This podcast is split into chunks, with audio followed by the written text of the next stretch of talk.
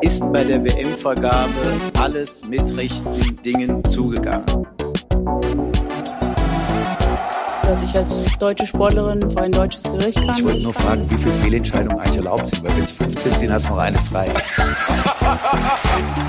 Da muss man aufpassen mit dem, was man sagt, was man schreibt und wie man das rüberbringt. Vor drei Tagen zu Katar und dann ist das Interview Ich möchte vielleicht in diesem Zusammenhang mal daran erinnern, an Artikel 1 des Grundgesetzes.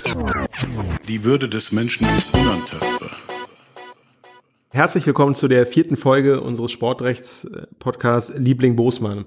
Wir sitzen heute äh, wieder zusammen und zwar Fabian, Robert und Holger äh, ist auf dem Weg. Wir hoffen, dass er es noch schafft, aber ihn hat der der harte Arbeits, Arbeitsalltag getroffen und äh, ja, er verspätet sich. Und, aber wie gesagt, die Hoffnung besteht, dass er, dass er noch eintrudelt.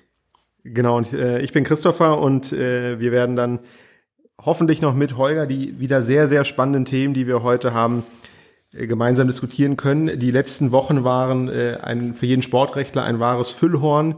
Äh, es ist sehr, sehr viel passiert. Wir mussten schweren Herzens eine Auswahl treffen und äh, werden euch heute Folgendes präsentieren. wir sprechen über das Thema äh, SC Freiburg Stadion und eine, eine, eine Eilentscheidung ähm, des Verwaltungsgerichtshofs Baden-Württemberg, äh, in dem dem SC Freiburg verboten wurde, Spiele, Bundesligaspiele nach 20 Uhr am Freitag und am Sonntag ähm, um die Mittagszeit auszuführen. Und dazu haben wir auch einen Spezialexperten geladen. Veranstaltungs, Veranstaltungsrechtler. aber dazu gleich mehr. Dann äh, schauen wir uns an, was dem, dem lieben Toni, Toni Leistner widerfahren ist, äh, seine Spielsperre, was da der Hintergrund war und ähm, ob man das so sehen kann. Ein weiteres Thema wird der äh, Zoff bei Mainz 05 äh, um äh, Adam äh, Scholley sein, der äh, zunächst vom Training ausgeschlossen wurde und dann gab es einen Streik der gesamten Mannschaft. Im Ergebnis musste der Trainer seinen Hut nehmen und auch das werden wir rechtlich beleuchten. Und wir werden uns befassen mit dem Rechtsstreit, den Türkgücü München angezettelt hat, äh, ehemaliger Regionalligist, jetzt Drittligaverein der Bayern äh, aus Bayern.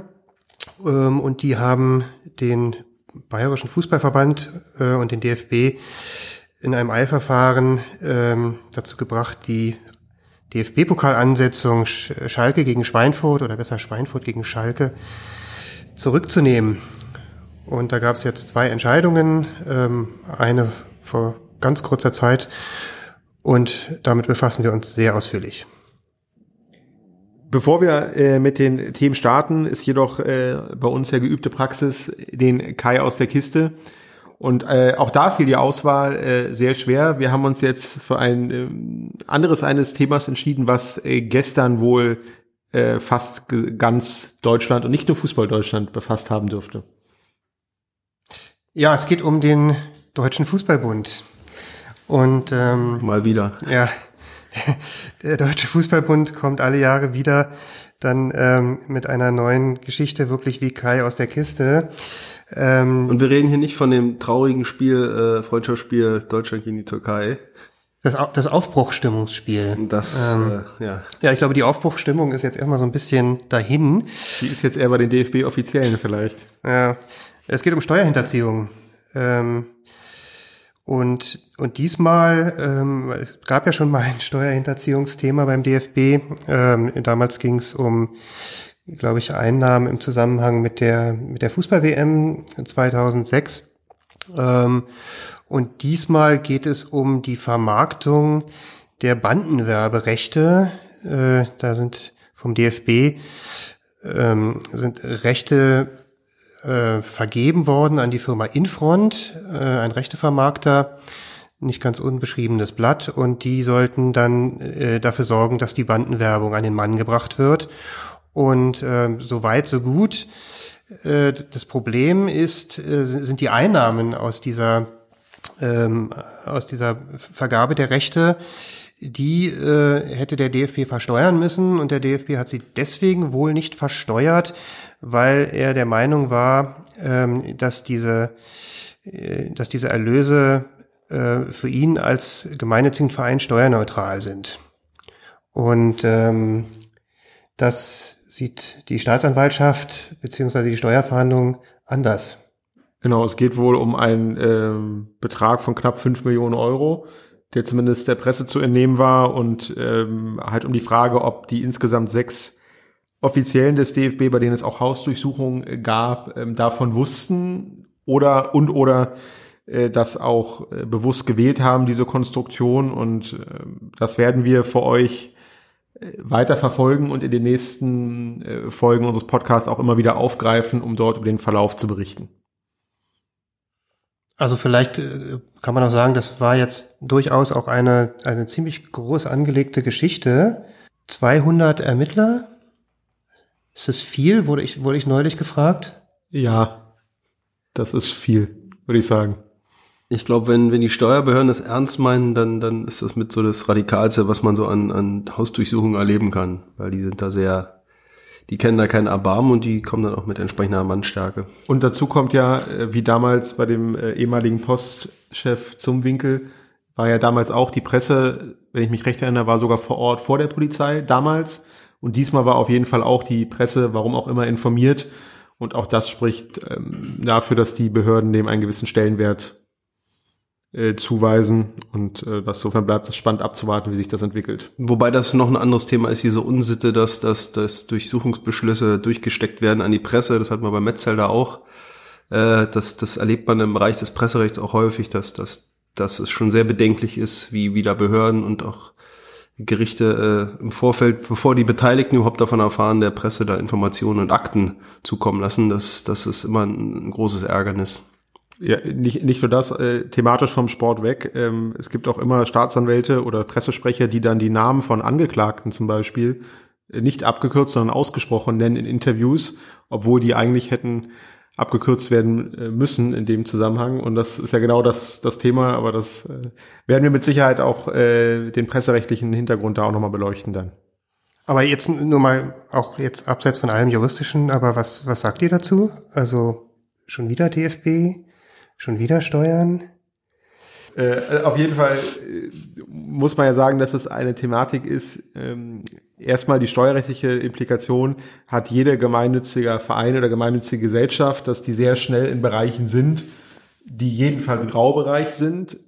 Man muss auch feststellen, beim DFB kam das jetzt gehäuft vor, aber die stehen natürlich auch ganz besonders im Fokus und bewegen natürlich Unmengen von Geldern aufgrund des Stellenwerts des Fußballs.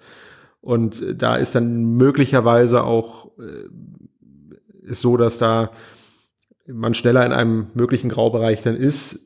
Da muss man, denke ich, ein bisschen jetzt abwarten, wie sich das bewahrheitet äh, und wie sich das dann auch auswirkt. Ja, ich, ich bin zum einen kein Steuerrechtsexperte und zum anderen äh, liegt, liegt mir der Sachverhalt wirklich noch gar nicht vor. Insofern Bist du nicht können, können wir, können, Nein, bin ich. Ich bin einiges, aber das bin ich nicht. Schade, ich hatte gehofft, einer von uns ist es. ja, das, äh, ich fürchte, bei dem Thema müssen wir ein bisschen wandeln wir auf, auf dem, ist ein kleiner Drahtseilakt, in welcher Tiefe wir das äh, fundiert besprechen können, aber ist natürlich, kommt man an sowas, an sowas jetzt in der Zeit nicht vorbei. Ich muss trotzdem noch sagen, also was mir noch aufgefallen ist, es gab ja eine, eine Stellungnahme von Keller dazu und unter anderem soll er gesagt haben, ich habe es nur aus der Presse aufgeschnappt, ähm, er, also man, mache ja quasi eh gerade ähm, alles dafür, um Transparenz herzustellen und aufzuarbeiten. Und er ist dankbar, ist der Staatsanwalt dankbar, dass sie den DFB dabei unterstützt. Das fand ich jetzt schon eine bemerkenswerte Formulierung ähm, für das, was da gerade ist. Vielleicht die Flucht nach vorn. Ja. Gut, äh, das soll es als äh, Einstieg für Kai aus der Kiste gewesen sein und ähm, dann starten wir inhaltlich jetzt mit unserem ersten Thema und zwar das Stadion des SC Freiburg.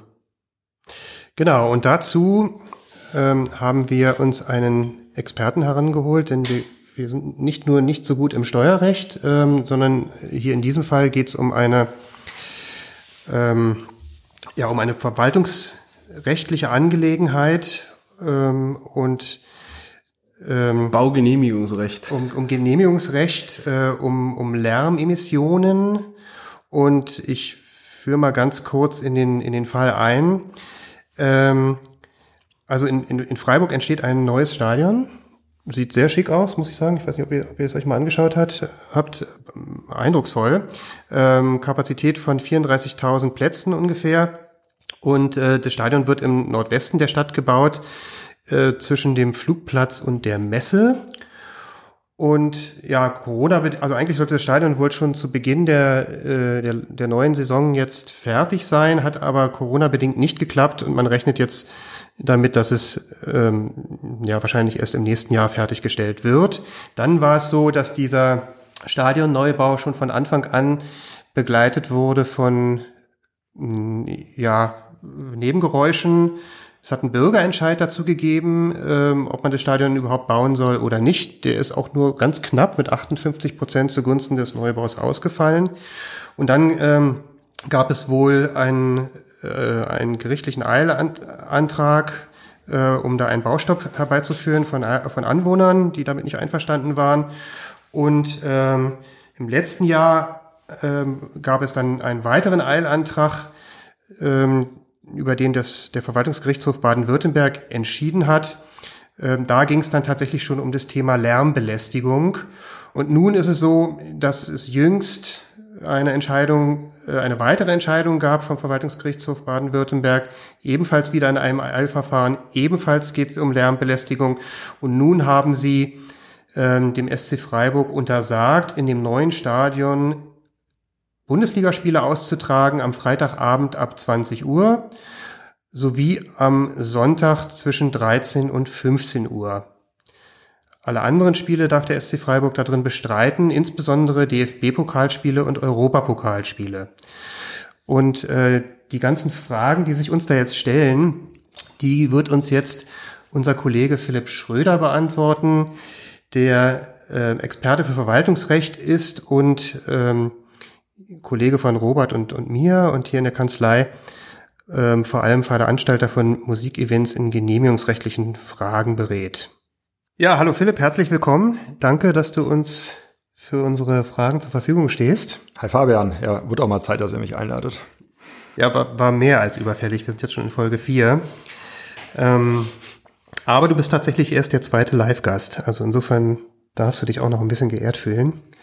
Ähm, ja, Freiburg Stadion, äh, kannst du uns vielleicht so ein, so ein bisschen einmal in die, in die Untiefen äh, des Genehmigungsrechts und des Lärmschutzrechts einführen? Also was ist denn da jetzt eigentlich genau passiert, äh, dass es zu dieser Entscheidung ähm, vom Verwaltungsgerichtshof Baden-Württemberg kam?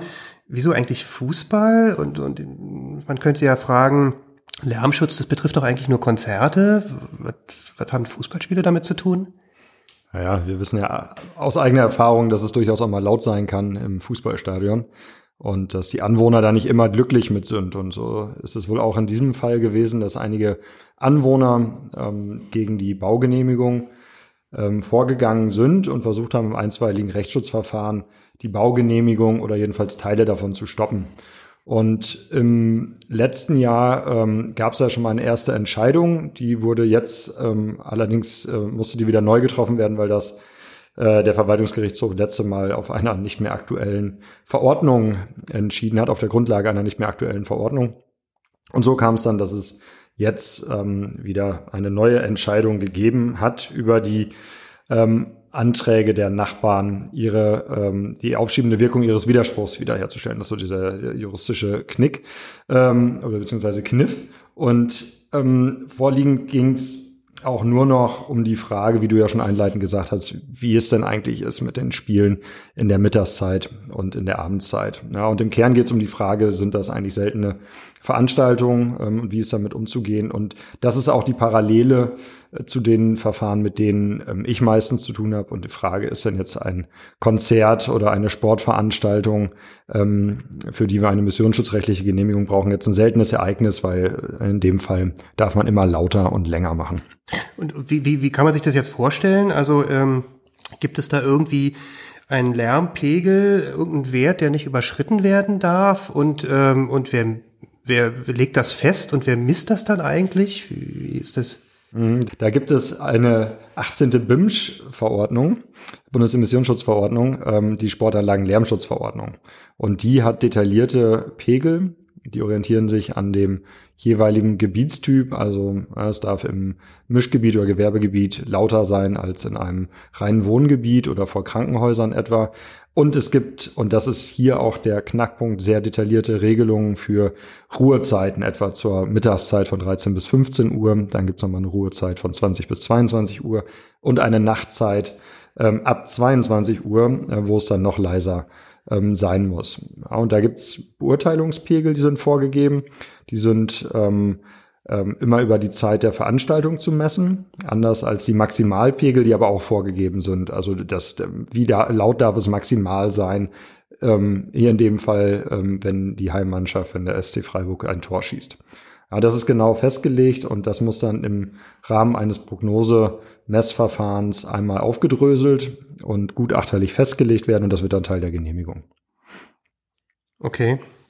Und, äh, und wenn, wenn dann diese Werte überschritten werden, dann bedeutet das, dass die Genehmigung wieder widerrufen wird oder, oder setzt es dann Ordnungsgelder oder?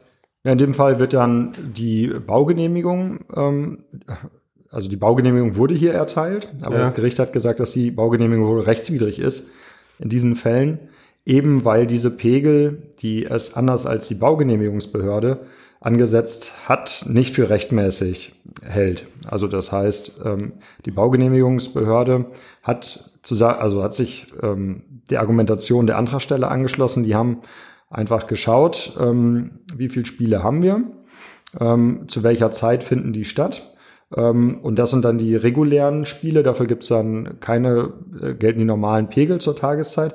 Aber sobald die eben in diese Randzeiten kamen, 13 bis 15 Uhr zur Mittagszeit, das ist keine Randzeit, das ist die Tages Mittagszeit, aber die Randzeit 20 bis 22 Uhr, da haben sie dann einfach gesagt, okay, das sind alles ähm, seltene Ereignisse.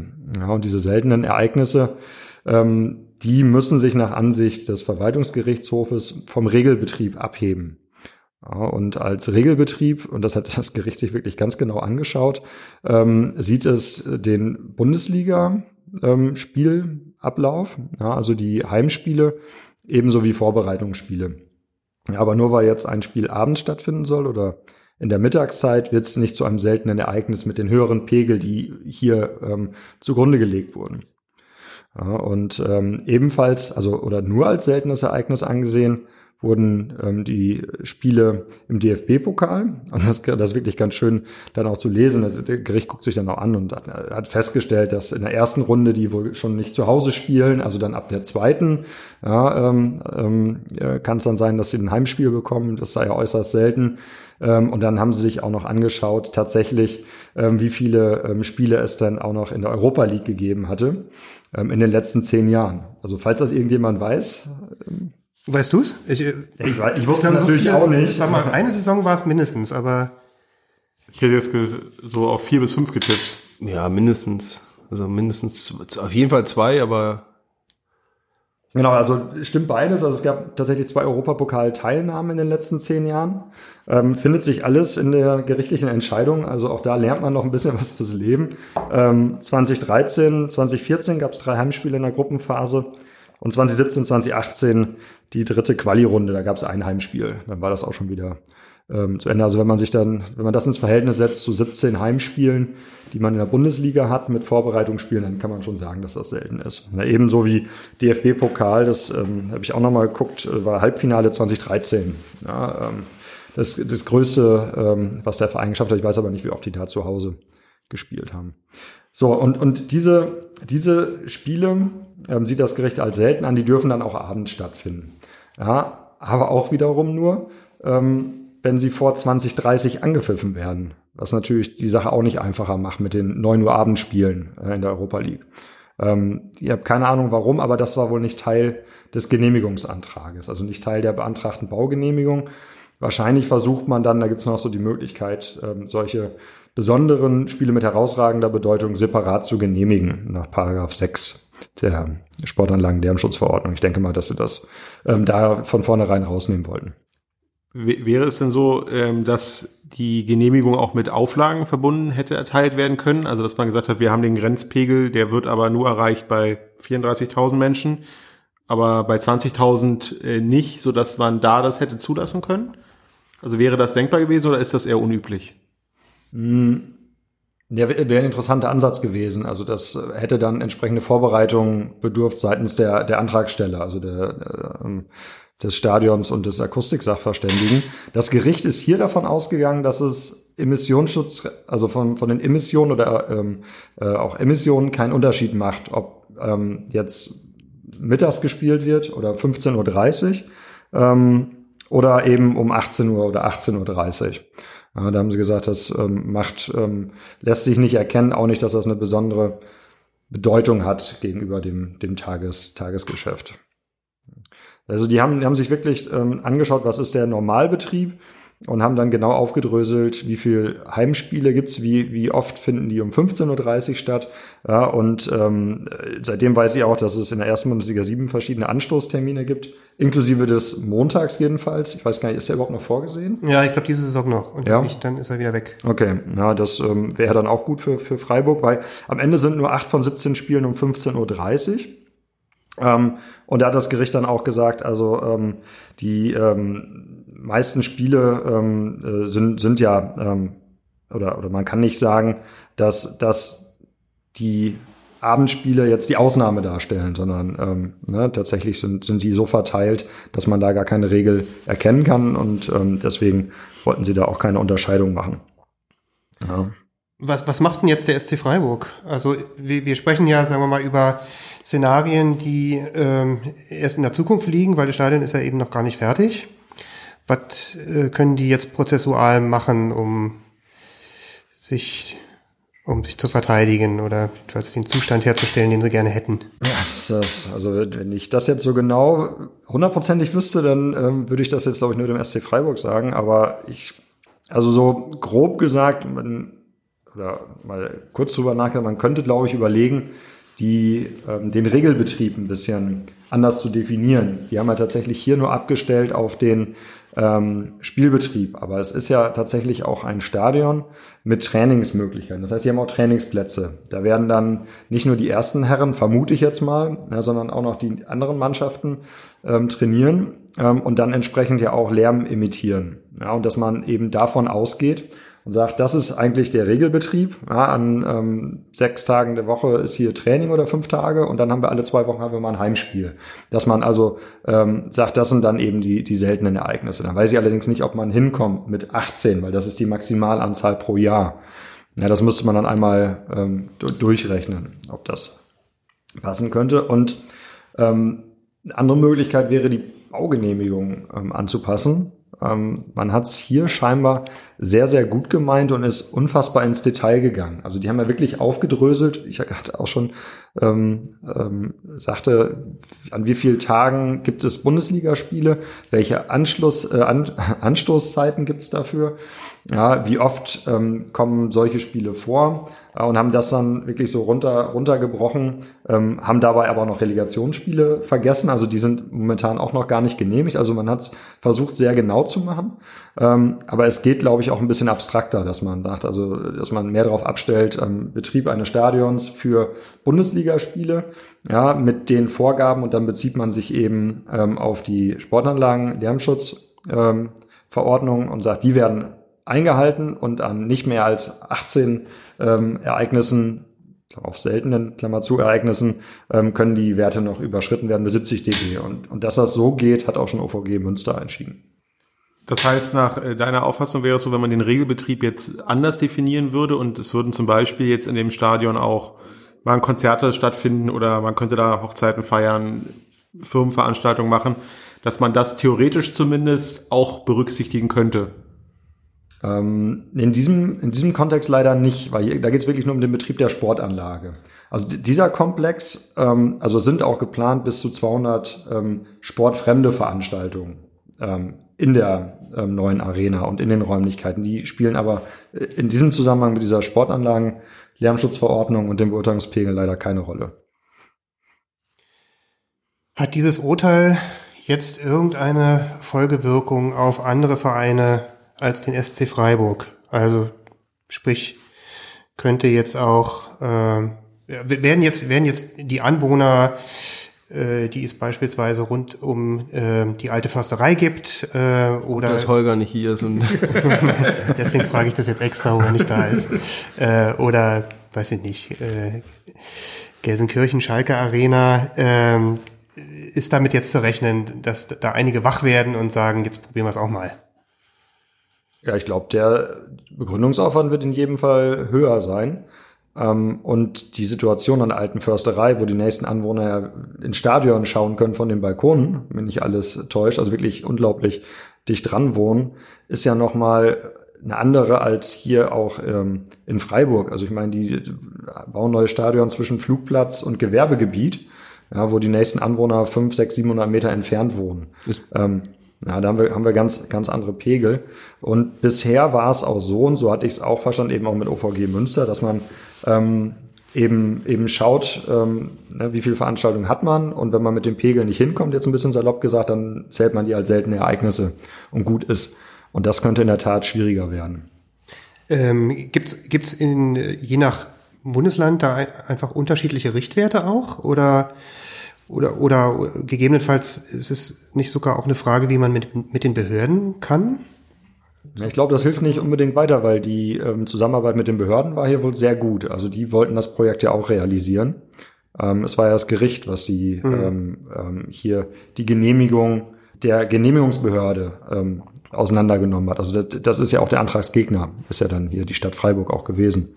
Also ist natürlich eine Voraussetzung, dass man gut kann ähm, mit, mit der Stadt oder dem Land. Also das, das hat man ja auch in Berlin hier gesehen, dass das die Grundvoraussetzung ist, aber allein das reicht leider nicht. Ne? Das heißt, am Ende ist man vielleicht gut beraten, sich mit den betreffenden Personen, die sich da gestört fühlen, selbst auseinanderzusetzen. Ich habe gelesen, dass, äh, dass es da wohl auch irgendwie Segelflieger gab, ähm, die auch drohten zu klagen und denen ist man aber irgendwie entgegengekommen, indem man ihnen irgendwie eine neue Landebahn finanziert hat. Ja, also das ähm, ist durchaus vernünftiger Weg, dass man die Anwohner auch mitnimmt. Und ähm, vielleicht helfen ja auch Dauerkarten oder eine, neue ähm, Isolierung, Schallisolierung, Schallisolierung an den Fenstern oder ähnliches. Also ich denke, da kann man, kann man eine ganze Menge machen, ja, um auch gar nicht erst diese Abwehrhaltung aufkommen zu lassen. Wunderbar. Mhm. Vielen Dank. Ja, danke euch. Für den Einblick. Vielen Dank. Und ähm, ja, wir, wir gucken mal, wie das, wie das weitergeht. Vielleicht gibt es ja demnächst wieder was zu berichten. Unbedingt. Bis dann. Tschüss. Ciao. Tschüss. Ciao. Damit ist das erste Thema äh, abgeschlossen. Wir danken äh, Philipp für den umfassenden Einblick, den wir erhalten haben und äh, starten gleich durch äh, ab zum nächsten Thema. Ähm, und zwar wird uns äh, Robert etwas zum Fall Toni Leistner nochmal äh, ja, darlegen und äh, rechtlich bewerten. Ja. ja, vor allen Dingen, vor allen Dingen schildern, rechtlich bewerten können wir es dann ja gemeinsam. Ja, der gute Toni Leistner ist, äh, hat ein, ein Interview gegeben und ist äh, nach dem Spiel äh, im DFB-Pokal gegen Dynamo Dresden und wurde offensichtlich äh, von einem Fan aus dem, aus dem, aus dem Heimblock äh, äh massiv beleidigt. Den genauen Wortleit äh, will ich jetzt nicht wiedergeben, aber es, soweit ich weiß, ging es in Richtung äh, Schwangerschaft und, und Frau und äh, entsprechende äh, Todeswünsche im Hinblick auf, auf den sich ankündigenden Nachwuchs, äh, also heftigste, heftigste äh, Schmähungen. Und äh, daraufhin stürmte er den, den, den Block und, und griff sich den, den mutmaßlichen Täter und äh, bedrängte diesen zumindest physisch. Ähm, und, und trat dann wieder den, die Flucht an, äh, nachdem die Ordner ihn da irgendwie da abhalten mussten, äh, Schlimmeres äh, zu machen. Ähm, das fand der Kontrollausschuss des, des DFB gar nicht gut ähm, und ähm, erhob Anklage, woraufhin der gute Toni vom Sportgericht äh, zu äh, wegen einer Tätigkeit gegen einen Zuschauer nach vorangegangener sportwidriger äh, Handlung äh, und gegen, wegen Verstoßes gegen das DFB-DFL-Hygienekonzept, weil er eben dabei keine Maske trug und Abstand nicht eingehalten hat, äh, mit zu fünf Spielen Sperre und einer Geldstrafe in Höhe von 8000 Euro. Ähm, davon waren ursprünglich äh, drei Pflichtspiele sofort zu verbüßen, auch äh, nicht nur im DFB-Pokal, sondern auch im Ligabetrieb. Und die beiden übrigen Spiele sollten äh, zur Bewährung ausgesetzt werden.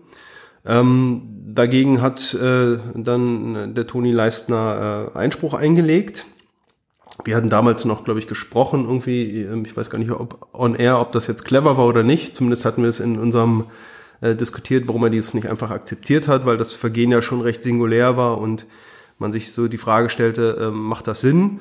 Es machte aber Sinn, denn äh, das Sportgericht hat dann in der Folge, nachdem es ihn angehört hat, zwar immer noch die besondere Schwere des Verstoßes irgendwie festgestellt, aber dann doch zu seinem äh, Vorteil berücksichtigt, dass, dass eben diese, diese Beleidigung schon sehr massiv war und er sich während des gesamten Spieles wohl äh, auch erhebliche äh, Vorwürfe und, und Anwürfe äh, hat er gefallen lassen müssen und ihm dann quasi die, die Sicherungen durchgebrannt waren und reduzierte die Strafe äh, eben ähm, äh, auf zwei Punkt sowie Pokalspiele und äh, 6000 Euro und die Bewährung blieb bestehen für zwei, für zwei Spiele. Kurzer Einschub, sollte man noch dazu sagen, Toni Leistner hat, bevor er zum HSV gewechselt ist, bei Union Berlin gespielt und ich meine, dass er vor Union Berlin bei Dynamo Dresden war. Also Ja. er ist ein Dresdner Junge. Ist ein Dresdner Junge, ja, äh, aber ein, ein unbefleckter, das wurde ihm auch äh, positiv zugute gehalten, aber vielleicht hat ihn das da auch besonders dann natürlich emotional mitgenommen dann. Ähm, gestützt wurde das äh, äh, auf Paragraph 8 Nummer 1c äh, der Rechts- und Verfahr Verfahrensordnung der Verstoß. Ähm, hier ist als Milderungstatbestand, ähm, dass dem der, der Tätlichkeit gegen den Zuschauer eine sportwidrige Handlung vorausgegangen ist. Das, das, das hat die Strafe gemindert. Deswegen äh, ist, glaube ich, die, die, die Regelstrafe kann äh, lediglich drei Wochen Sperre betragen oder eben halt äh, auf Spiele berechnet. Verstoß gegen Hygienekonzept ist, wie gesagt, steht auch im Raum. Äh, Das folgt wohl aus, aus Paragraph 6 der DFL, des DFL-Liga-Statuts, dem sich dann die einzelnen Vereine und, äh, und entsprechend und Spieler dann unterworfen haben. Ähm, wie gesagt, äh, das Sportgericht hat schon gesehen, dass diese die Schwere der der Beleidigung, die da von Seiten des Fans kam, ähm, jetzt natürlich das Verhalten nicht rechtfertigte, aber schon zumindest in großen Teilen irgendwie äh, nachvollziehbar machte, wo sie dann halt entsprechend nach seiner persönlichen Anhörung, worum es ihm wohl auch hauptsächlich ging, äh, nach seiner eigenen Aussage dann die Strafe entsprechend äh, reduzierte. Ähm, ich habe auch mal überlegt, also rein, rein strafrechtlich betrachtet, ähm, äh, wenn man sagt, das ist jetzt irgendwie eine, Form der, der Körperverletzung, ob man da nicht im Bereich der, der, der Notwehr-Tatbestände wäre und das, es wäre durchaus möglich. Also man, man kann auch Notwehr üben äh, gegen, gegen Beleidigung oder Angriffe auf die Ehre.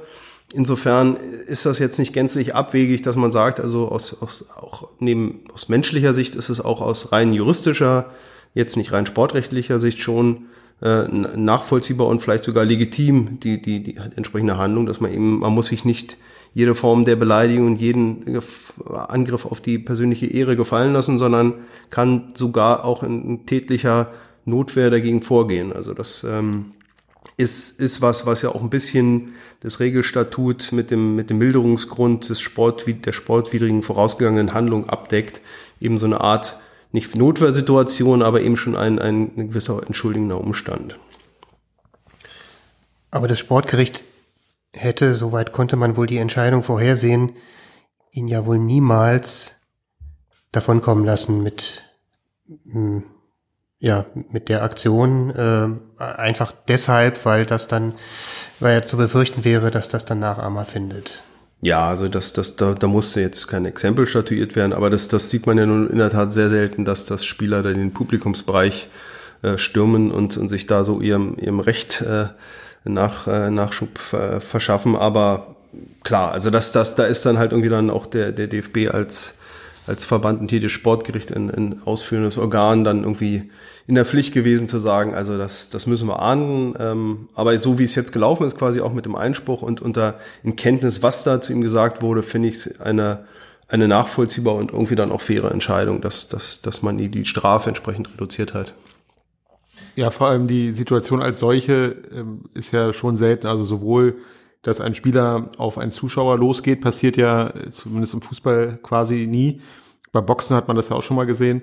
Äh, Und dann, wenn man sich die Fernsehbilder anguckt, äh, man sieht ja auch den vermeintlichen Fan ähm, sich erst nähern mit den Beleidigungen und dann merkt er, er wurde bemerkt und identifiziert sozusagen und dann ja, rennt er schon fast weg, muss man sagen.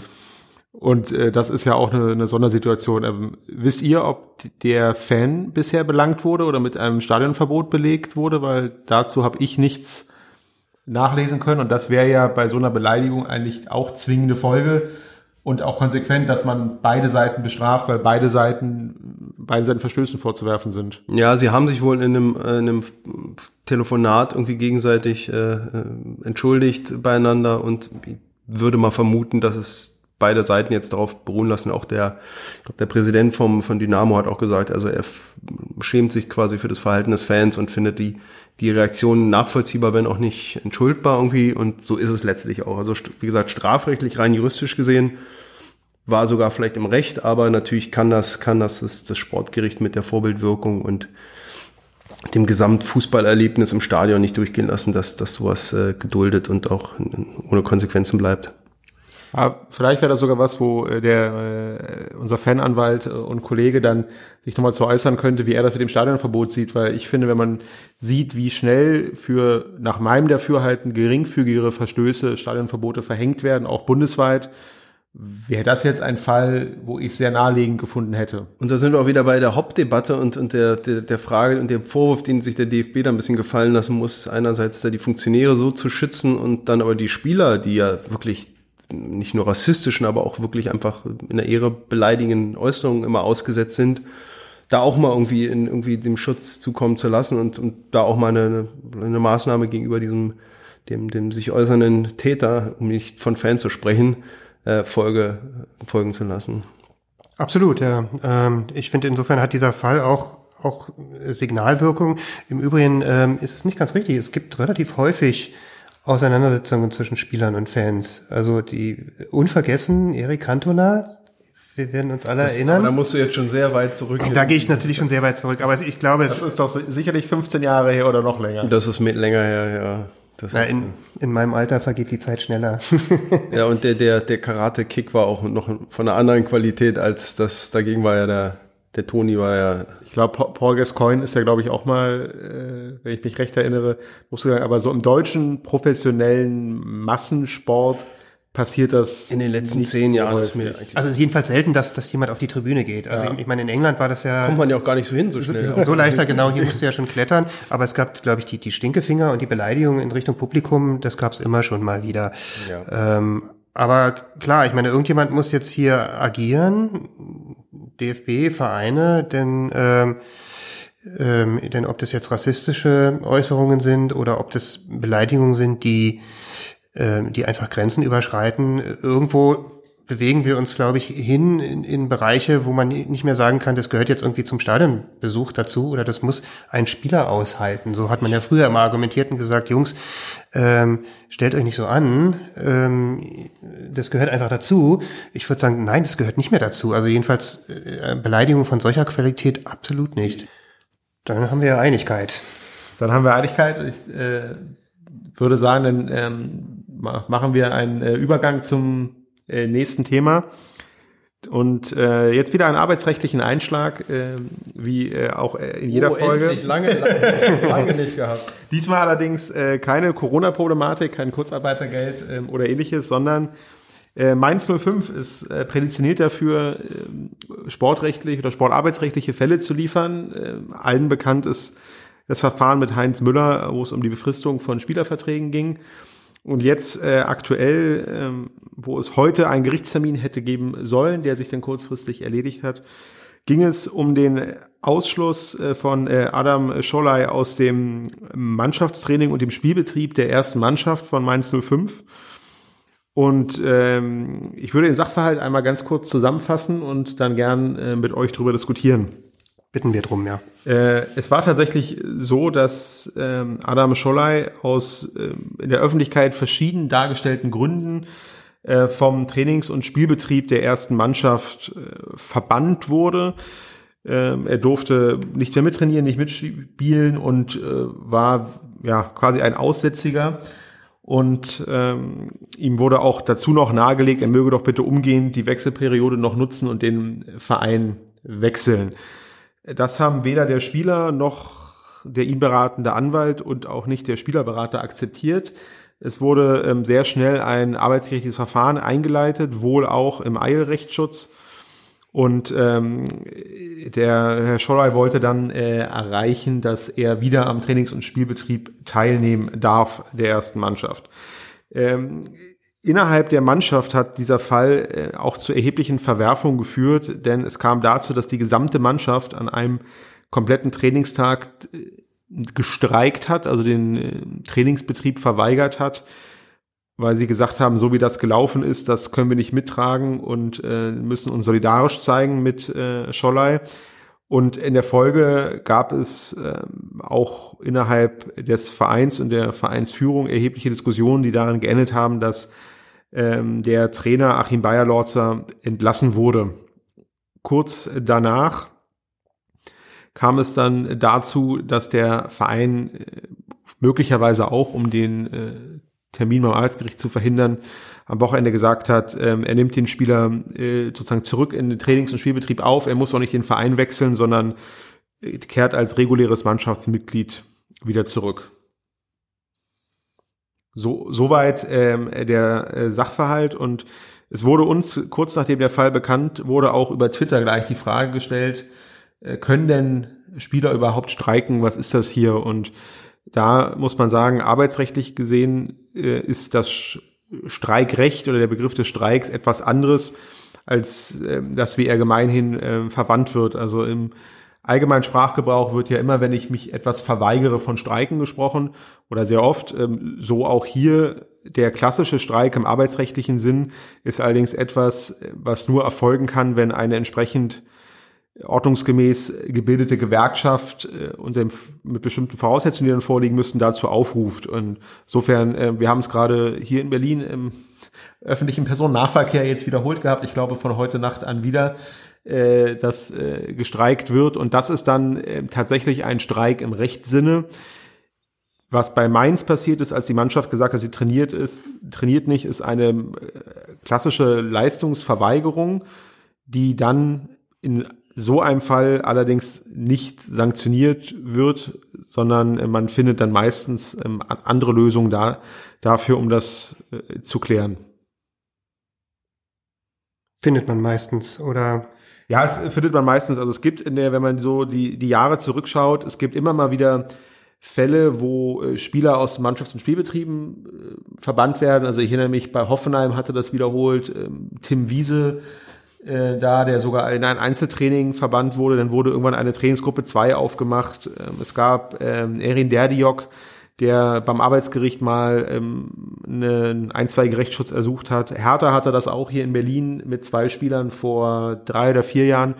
Also es gibt es immer mal wieder. Dembele ist doch äh, der das Paradebeispiel für den, für den Streik, ja, sich wegstreikenden Spieler. Genau, das ist aber noch was anderes sozusagen. Äh, Dembele ist das Beispiel für den wegstreikenden Spieler, genau, und die anderen sind die Beispiele für die, die aussortiert wurden und dann wieder zurück wollen, aus welchen Gründen auch immer.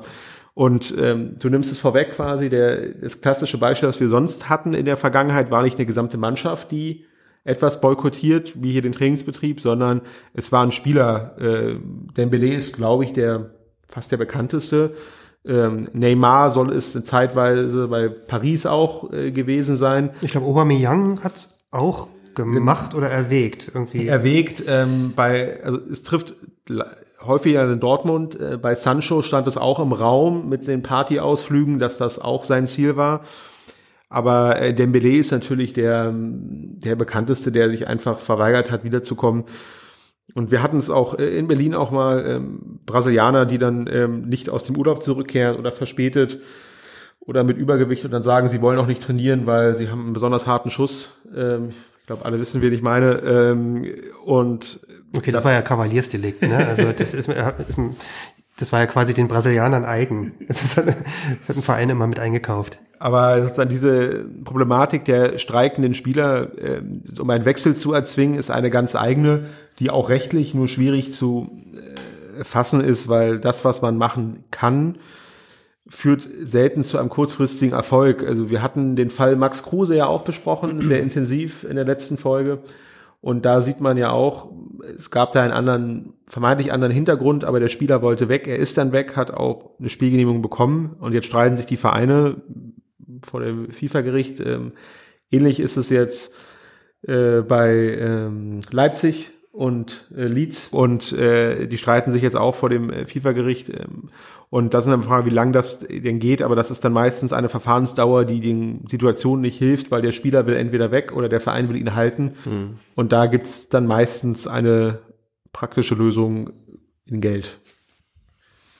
Ja, vielen Dank, Christopher. Wir widmen uns dem, dem nächsten spannenden Verfahren, was kürzlich jetzt äh, sein Ende fand, zumindest im ja, im, ja, im Eilverfahren und damit auch das abschließende Ende, weil es dann überholen sich auch die Ereignisse und zwar Türgücü gegen den Bayerischen Fußballverband. Ähm, was war da passiert? Was gibt es da zu berichten, Fabian? Einiges gibt es zu berichten und ich fürchte, es würde die, die Sendung sprengen, wenn wir uns alle Details dieses Falles anschauen. Es gibt jetzt eine eine Entscheidung vom vergangenen, nicht vom vergangenen Mittwoch, sondern von dem vorvergangenen Mittwoch vom Landgericht München I in einem einstweiligen Verfügungsverfahren. Ähm, diese, diese Entscheidung ist eine sogenannte Widerspruchsentscheidung, ein, ein Urteil, äh, das ergangen ist auf einen Verfügungsbeschluss desselben Gerichts, ähm, äh, anderthalb Wochen vorher, gegen die der äh, die unterlegenen Parteien, und das sind der Bayerische Fußballverband und der Deutsche Fußballbund, Widerspruch eingelegt haben. Und deswegen kam es dann zu einer mündlichen Verhandlung vor dem Landgericht München und ähm, einer ähm, einem Urteil, bei dem quasi das Landgericht seine eigene Entscheidung noch einmal überprüft hat. Also, äh, Türkgücü München ist ein Fußballverein, ähm, der in der Saison 2019, 2020 in der Regionalliga Bayern gespielt hat. Und, ähm, und am 11.09.2020 per einstweilige Verfügung durch das Landgericht München erreicht haben, dass das für den 13.09.2020, also zwei Tage später, angesetzte Erstrunden DFB-Pokalspiel Schweinfurt 05 gegen Schalke 04 abgesagt werden musste. Stattdessen, so das Landgericht München, sollte Türkgücü München das Erstrundenspiel gegen Schalke bestreiten, was aber bis heute noch nicht geschehen ist, ähm, denn das Verfahren dauerte ja auch noch an, also das Gerichtsverfahren. Türkgücü München ist der Auffassung, dass nach den Regularien des Bayerischen Fußballverbandes nicht Schweinfurt, sondern sie selbst für den Pokal hätten gemeldet werden müssen. Und dazu mussten sie jetzt ähm, im gerichtlichen Eilverfahren, das sie angestrengt haben, nicht nur den Bayerischen Fußballverband in Anspruch nehmen, der für die Meldung der, äh, der Mannschaften aus seinem Verbandsbereich zum DFB-Pokal zuständig ist, sondern auch den Deutschen Fußballverbund, äh, Fußballverband, Fußballbund, also den DFB, der für die Ansetzung und Durchführung der, äh, des DFB-Pokalwettbewerbs verantwortlich ist. So, die, die wichtigsten Fakten, wie es zu dem Verfahren gekommen ist, sind folgende. Mitte März 2020 ist uns allen noch bewusst, äh, musste wie viele Sportverbände auch der Bayerische Fußballverband den Betrieb äh, seiner äh, zum Verband gehörenden Ligen wegen Corona unterbrechen. Dazu gehörte eben auch die Regionalliga. Tabellenführer war seinerzeit, ich glaube, das war der 24. Spieltag, der damals äh, ausgespielt war, Türkgücü München mit neun Punkten Vorsprung vor dem Tabellenzweiten Schweinfurt 05. Der Bayerische Fußballverband hat sich in dem Zusammenhang dann sehr schnell Gedanken darüber gemacht, was eigentlich passiert, wenn die Saison nicht zu Ende gespielt werden kann oder wenn sie erst sehr spät zu Ende gespielt werden kann. Und, ähm, und dann kam man quasi zu dem aus Sicht des Bayerischen Fußballverbandes ähm, salomonischen, zu der salomonischen Entscheidung, dass man einfach Türkische München aufsteigen lässt in die dritte Liga und dafür den zweiten, das war eben damals Schweinfurt, in den DFB-Pokal lässt. Anfang Mai 2020 hat dann der Bayerische Fußballverband per Umlagebeschluss unter den Mitgliedern seine, seine Rechtsgrundlagen angepasst auf diesen, auf diese Corona-Entscheidung oder diese, diese Corona-spezifische Regelung. Was der Verband eigentlich wollte, war, ähm, ähm, ja, wasserfest zu regeln, dass ähm, zum Zeitpunkt der äh, dem, der, des Auslaufs der Meldepflicht zum DFB-Pokal beziehungsweise zum Zeitpunkt ähm, des Auslaufs der Meldepflicht für die dritte Liga dann ähm, die äh, die jeweils beste Amateurmannschaft aufsteigt und hatten sich das regelungstechnisch so gedacht, dass aber äh, im Moment dieser Entscheidung der Tabellenerste, also Türkgücü München, gar nicht mehr der Regionalliga angehört. Das haben sie aber in dem Regelungswerk nicht so eindeutig zum Ausdruck gebracht. Ähm, und nun war es so, dass im, ähm, etwa Mitte Juni, ähm, genau genommen 21. Juni, das ist ein Tag vor Ablauf der Meldefrist für den Aufsteiger in die dritte Liga, der Bayerische Fußballverband Türkgücü als Aufsteiger gemeldet hat und ihn, ihn damit aus der, äh, aus der Regionalliga rausgenommen hat. Dazu gab es dann auch einen Monat später einen offiziellen Beschluss des, des Verbandes. Und, ähm, und zugleich kündigte der Verband dann schon an, den nunmehr bestplatzierten Amateurverein, das war eben damals Schweinfurt, zum DFB-Pokal zu melden. Dagegen hat Türkgücü Einspruch eingelegt und die Sache ist zum Sportgericht gewandert innerhalb des Bayerischen Fußballverbandes. Da wurde aber dann erstmal nichts entschieden.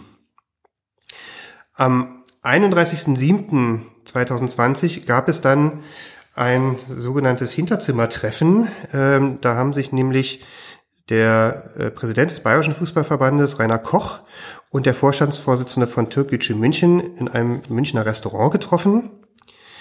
Und, ähm, und da ging es dann eben um diese Frage, wie kann man das Problem denn jetzt hier lösen? Äh, und ähm, angeblich, so jedenfalls der Bayerische Fußballverband, habe der Präsident von Türkgücü München damals versprochen, er werde gegen die Ansetzung von Schweinfurt im DFB-Pokal nicht klagen.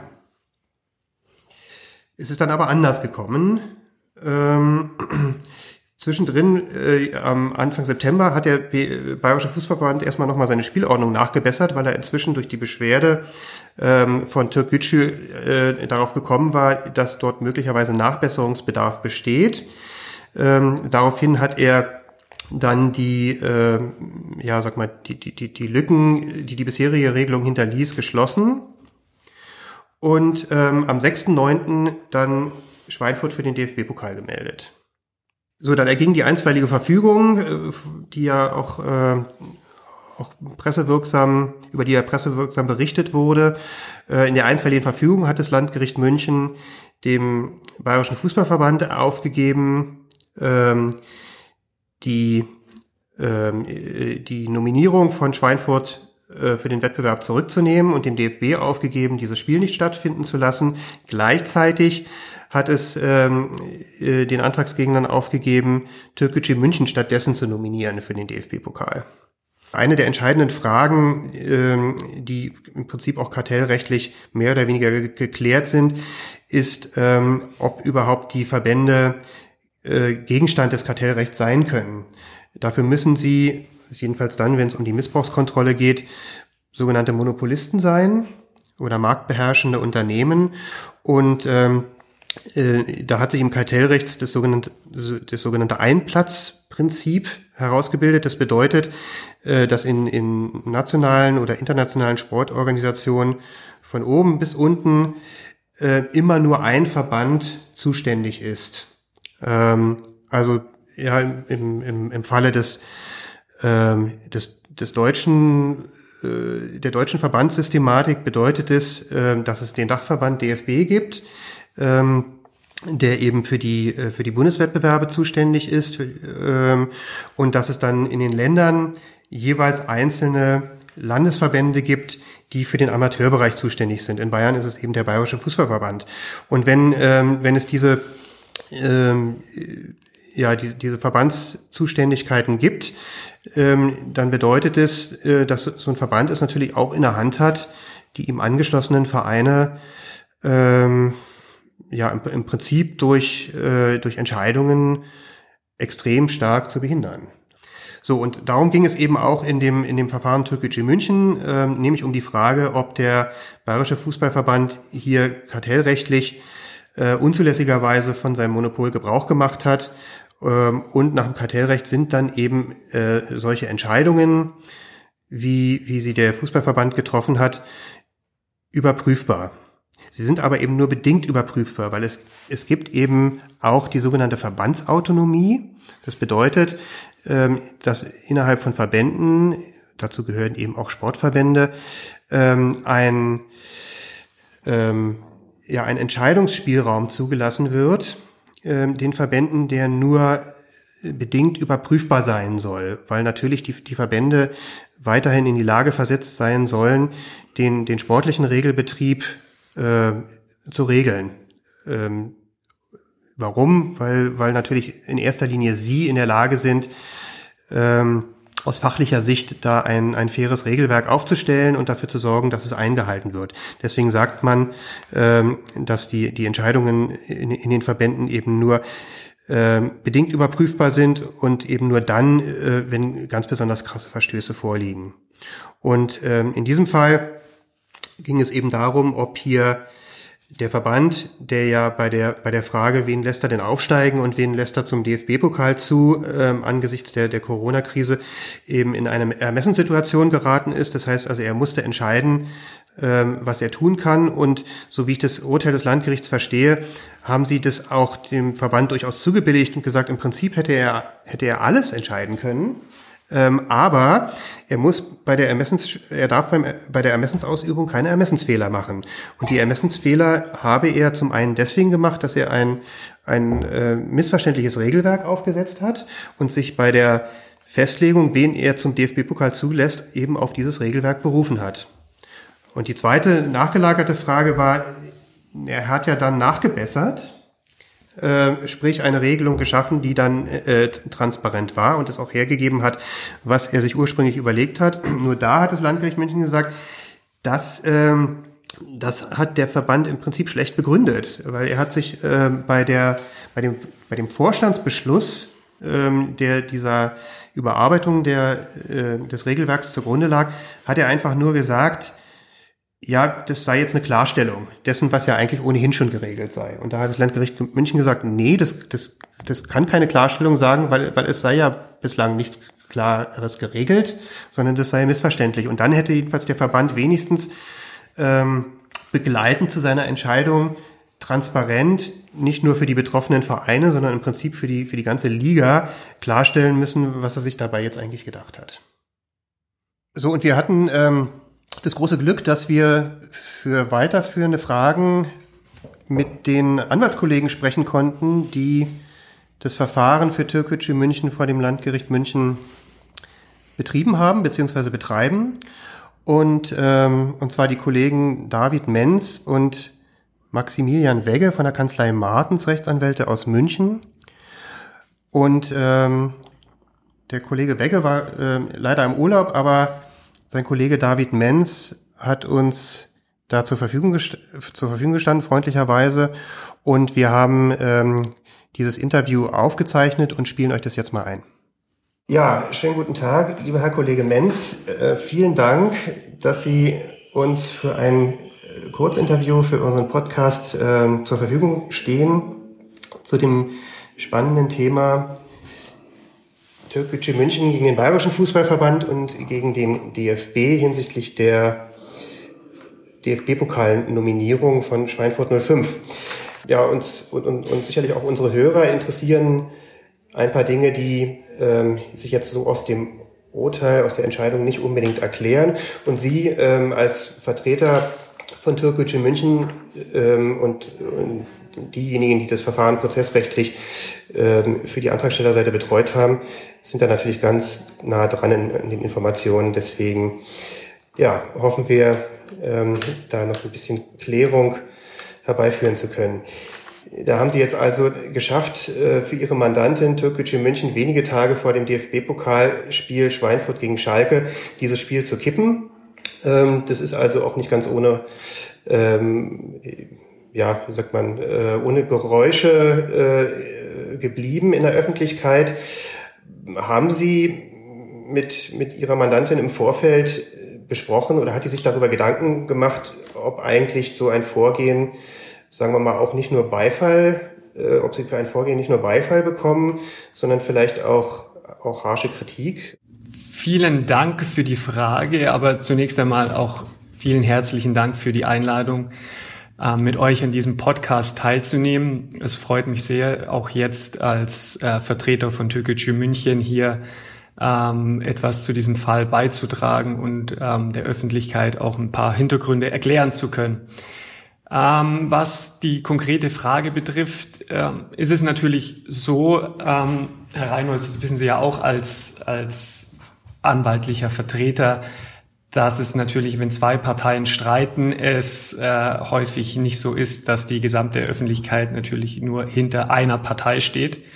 Und das war natürlich äh, Türkgücü München von vornherein klar und äh, haben wir natürlich auch miteinander besprochen, dass ähm, hier ähm, das Bild in der Öffentlichkeit ähm, sich auch teilweise gegen Türkgücü äh, richten kann. Andererseits war es eben von vornherein so, dass ähm, Türkgücü klar war, ähm, wie die rechtliche Situation ist, was, was sie für einen Standpunkt vertreten. Und diesen Standpunkt haben sie ja auch mit gutem Gewissen vertreten. Und deswegen war das ähm, von vornherein klar, dass man hier diese Auseinandersetzung nun letztendlich auch nicht scheut. Und ähm, dass das das richtige Vorgehen war, hat sich ja jetzt letztendlich durch das Urteil des Landgericht München I gezeigt, in dem ja letztendlich festgestellt wurde, dass das, was der BV gemacht hat, rechtswidrig war.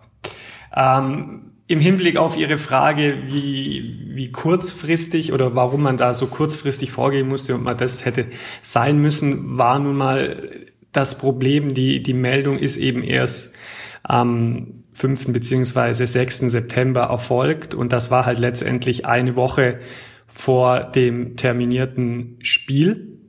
Und dann musste eben kurzfristig etwas geschehen und ähm, deswegen ähm, hatten wir da kein in Anführungsstrichen schlechtes Gewissen, jetzt noch kurzfristig dagegen vorzugehen? Ähm, es gibt ja diese, äh, diese Stellungnahme von Koch und die findet sich jetzt teilweise, also so lese ich es jedenfalls auch im Urteil, äh, findet sie sich wieder dass es da quasi den, den so einen sogenannten Hinterzimmer-Deal gegeben habe. Das hört sich jetzt äh, tatsächlich schlimmer an, als es, als es wahrscheinlich ist. Ähm, aber der, der Verband hat jedenfalls, ähm, so stellt er das dar, im, im Vorfeld irgendwie vermeintlich alles versucht, um eine faire Lösung zu finden. Äh, Frage daher jetzt, warum hat man es nicht einfach dabei belassen und, ähm, und ist dann jetzt sozusagen nochmal in diese in diese juristischen Feinheiten eingestiegen? Ähm, zunächst einmal ist es nun so, dass eben letztendlich eben doch ein, ein Fehler beim BEV halt vorlag, weil die, die Regelung, die im 5. am 5. Mai beschlossen wurde, die hat die vom BEV eventuell beabsichtigte Lösung eben gerade nicht hergegeben. Und also das wurde ja jetzt auch vom Gericht so festgestellt. Deswegen kann man sich jetzt grundsätzlich schon mal nicht auf diese Regelung stützen. Aber ähm, um dahin zu gehen, wo Sie wahrscheinlich ähm, hinwollen, was, was, diese, was dieses Hinterzimmer, ähm, diese Hinterzimmervereinbarung zwischen, zwischen Herrn Koch und dem Präsidenten von, von Türkgücü betrifft, war es nun mal so, ja, es gab Gespräche und ja, die Herr Koch und Herr Kivran hatten letztendlich vereinbart, dass ähm, Türkgücü mit der Meldung von Schweinfurt zum DFB-Pokal, äh, dass sie diese grundsätzlich akzeptiert. Aber es war eben von vornherein auch klar, dass diese, dieses Agreement letztendlich nur unter gewissen Bedingungen erfolgt und ähm, zentral daran, daran war für, für den Präsidenten von Türkgücü eben, dass sich alle Parteien daran halten. Alle Parteien bedeutet auch, ähm, Schweinfurt im Sinne von, dass Schweinfurt die, die Zulassung von Türkgücü zur dritten Liga nicht weiter angreift oder nicht dagegen vorgeht. Die Vorgeschichte dazu ist, dass ähm, bereits, ich glaube, es war am 13. Juli oder auf jeden Fall Mitte Juli gab es einen, einen offenen Brief von Schweinfurt, in dem ähm, Schweinfurt gegen die, die Zulassung der, von Türkgücü zum, zur dritten Liga ähm, sich negativ geäußert hat, insbesondere im Hinblick auf die Frage, ob sämtliche Zulassungskriterien tatsächlich erfüllt werden. Und deswegen ähm, war für Türkgücü natürlich ständig das Problem, was ist jetzt mit Schweinfurt? Akzeptieren sie tatsächlich unsere Zulassung zur dritten Liga oder kommen hier auch nochmal ähm, rechtliche Auseinandersetzungen auf uns zu? Und deswegen wurde in diesem Gespräch mit Herr Koch von vornherein klar gemacht, dass wir uns nur an eine eventuelle Abmachung halten, wenn auch Schweinfurt seinerzeit ähm, uns keine Steine mehr in den Weg legt im Hinblick auf die Teilnahme an der dritten Liga. Und das war allen Beteiligten klar. Und dann ist es eben dazu gekommen, dass letztendlich Ende August ähm, Türkgücü vom DFB informiert wurde, dass ähm, Schweinfurt über eine Anwaltskanzlei nun Einsicht in die Zulassungsunterlagen für Türkgücü verlangt hat. Und ähm, dabei wurde auch darauf hingewiesen, dass doch Türkgücü seine Zustimmung zur Einsicht geben soll, um eine juristische Auseinandersetzung zu vermeiden. Und das war dann letztendlich auch ähm, ja der, der Grund, warum Türkgücü dann gesagt hat, okay, offensichtlich halten sich nicht alle an diese Abmachung, weil äh, Schweinfurt kann es wohl nicht ähm, dabei beruhen lassen, nicht mehr gegen Türkgücü vorzugehen und deswegen fühlen wir uns jetzt an diese Abmachung nicht mehr gebunden. Und das war Ende August und ähm, dann kam ja Anfang September entsprechend dann auch äh, vom BFV nochmal diese Regeländerung und ja, dass dann ähm, der Türkgücü dagegen vorgehen musste, war letztendlich klar. Jetzt liest es sich tatsächlich auch aus dem Urteil so, als ähm, sind da, wie Sie schon angedeutet haben, auf Seiten des Verbandes bei der Neufassung der Spielordnungen ein paar handwerkliche Fehler gemacht worden und ähm, und dann vielleicht der erste Fehler, der dann später ausgebügelt werden sollte, hat das Ganze dann jedenfalls nach Auffassung des Landgerichts möglicherweise noch verschlimmbessert, wie man so schön sagt.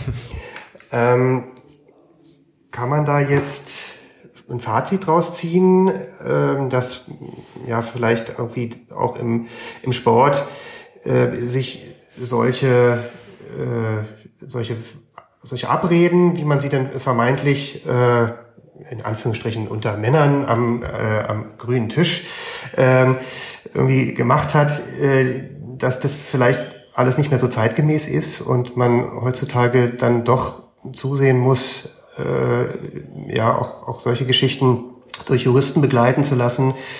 Was ist da Ihre Meinung zu? Ja, also zunächst einmal, Sie haben recht und wie das Gericht auch festgestellt hat, hier sind handwerkliche Fehler ähm, liegen vor und ähm, die wurden letztendlich verschlimmbessert, wie Sie so schön gesagt haben. Ähm, ob man deswegen pauschal sagen kann, ähm, Vereinbarungen zwischen Beteiligten ähm, ohne, ich sage jetzt mal, ähm, Experten ähm, am Tisch zu haben und alles ähm, verschriftlichen etc. Ob das ähm, hier die richtige Lösung ist oder ob man sagen sollte, das spielt überhaupt keine Rolle mehr in der Zukunft im Sport, das, das glaube ich eher weniger.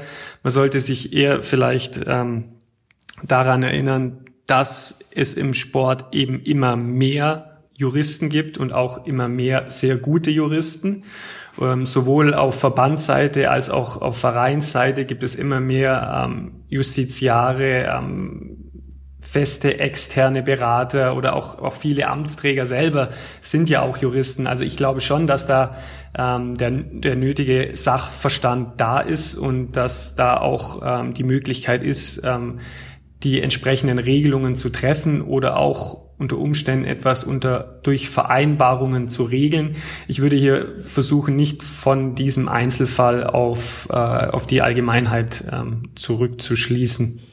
Stichwort Verbandsautonomie.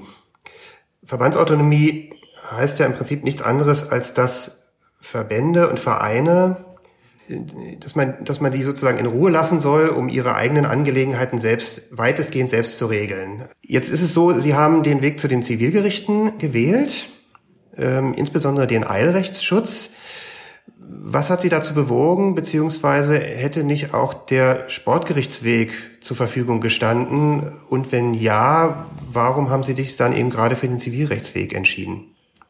Also im konkreten Fall war es ja auch so, dass ähm, es gab ja schon einen Beschluss vom, vom BEV vom 23. Juli. Ähm, Im Rahmen dessen wurde ja äh, deklaratorisch festgestellt, dass Türkgücü jetzt in die dritte Liga aufgestiegen ist und damit aus der Regionalliga ausscheidet. Und in der, in der Pressemitteilung in diesem Zusammenhang wurde ja auch äh, mitgeteilt, dass deswegen nach momentanem Stand der BV Schweinfurt ähm, zum DFB-Pokal melden würde.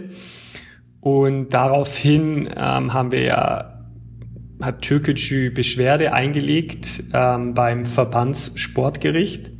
Also es war jetzt noch kein Eilrechtsschutz, es war ja auch erst äh, Mitte, Ende Juli. Allerdings ähm, gab es dahingehend erstmal keinerlei Rückmeldung. Erst am 2. September haben wir dann von dem Verbandsanwalt ähm, gehört, der uns seine Stellungnahme zu der Beschwerde zukommen lassen hat und die dann an, ans Verbandssportgericht weitergeleitet hat. Das hat uns zunächst einmal gezeigt, dass es eventuell in dieser Angelegenheit ähm, vor den internen Gerichten gar nicht so schnell abläuft, wie wir uns das erhofft haben.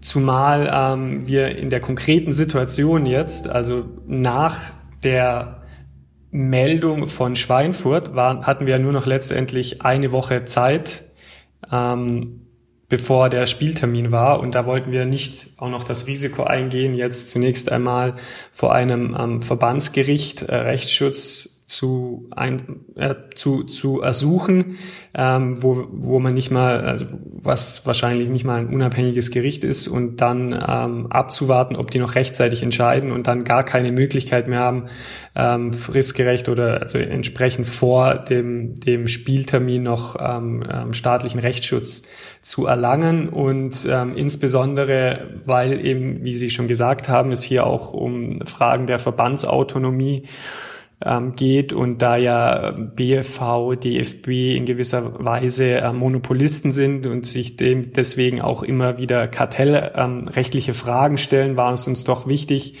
ähm, die Sicherheit zu haben, dass ähm, ein Gericht darüber entscheidet, dass tatsächlich kartellrechtliche Expertise hat. Und die haben wir in dem Fall eben eher beim, beim staatlichen Gericht, bei einer Kartellrechtskammer gesehen, als bei einem Verbandsgericht des BFV.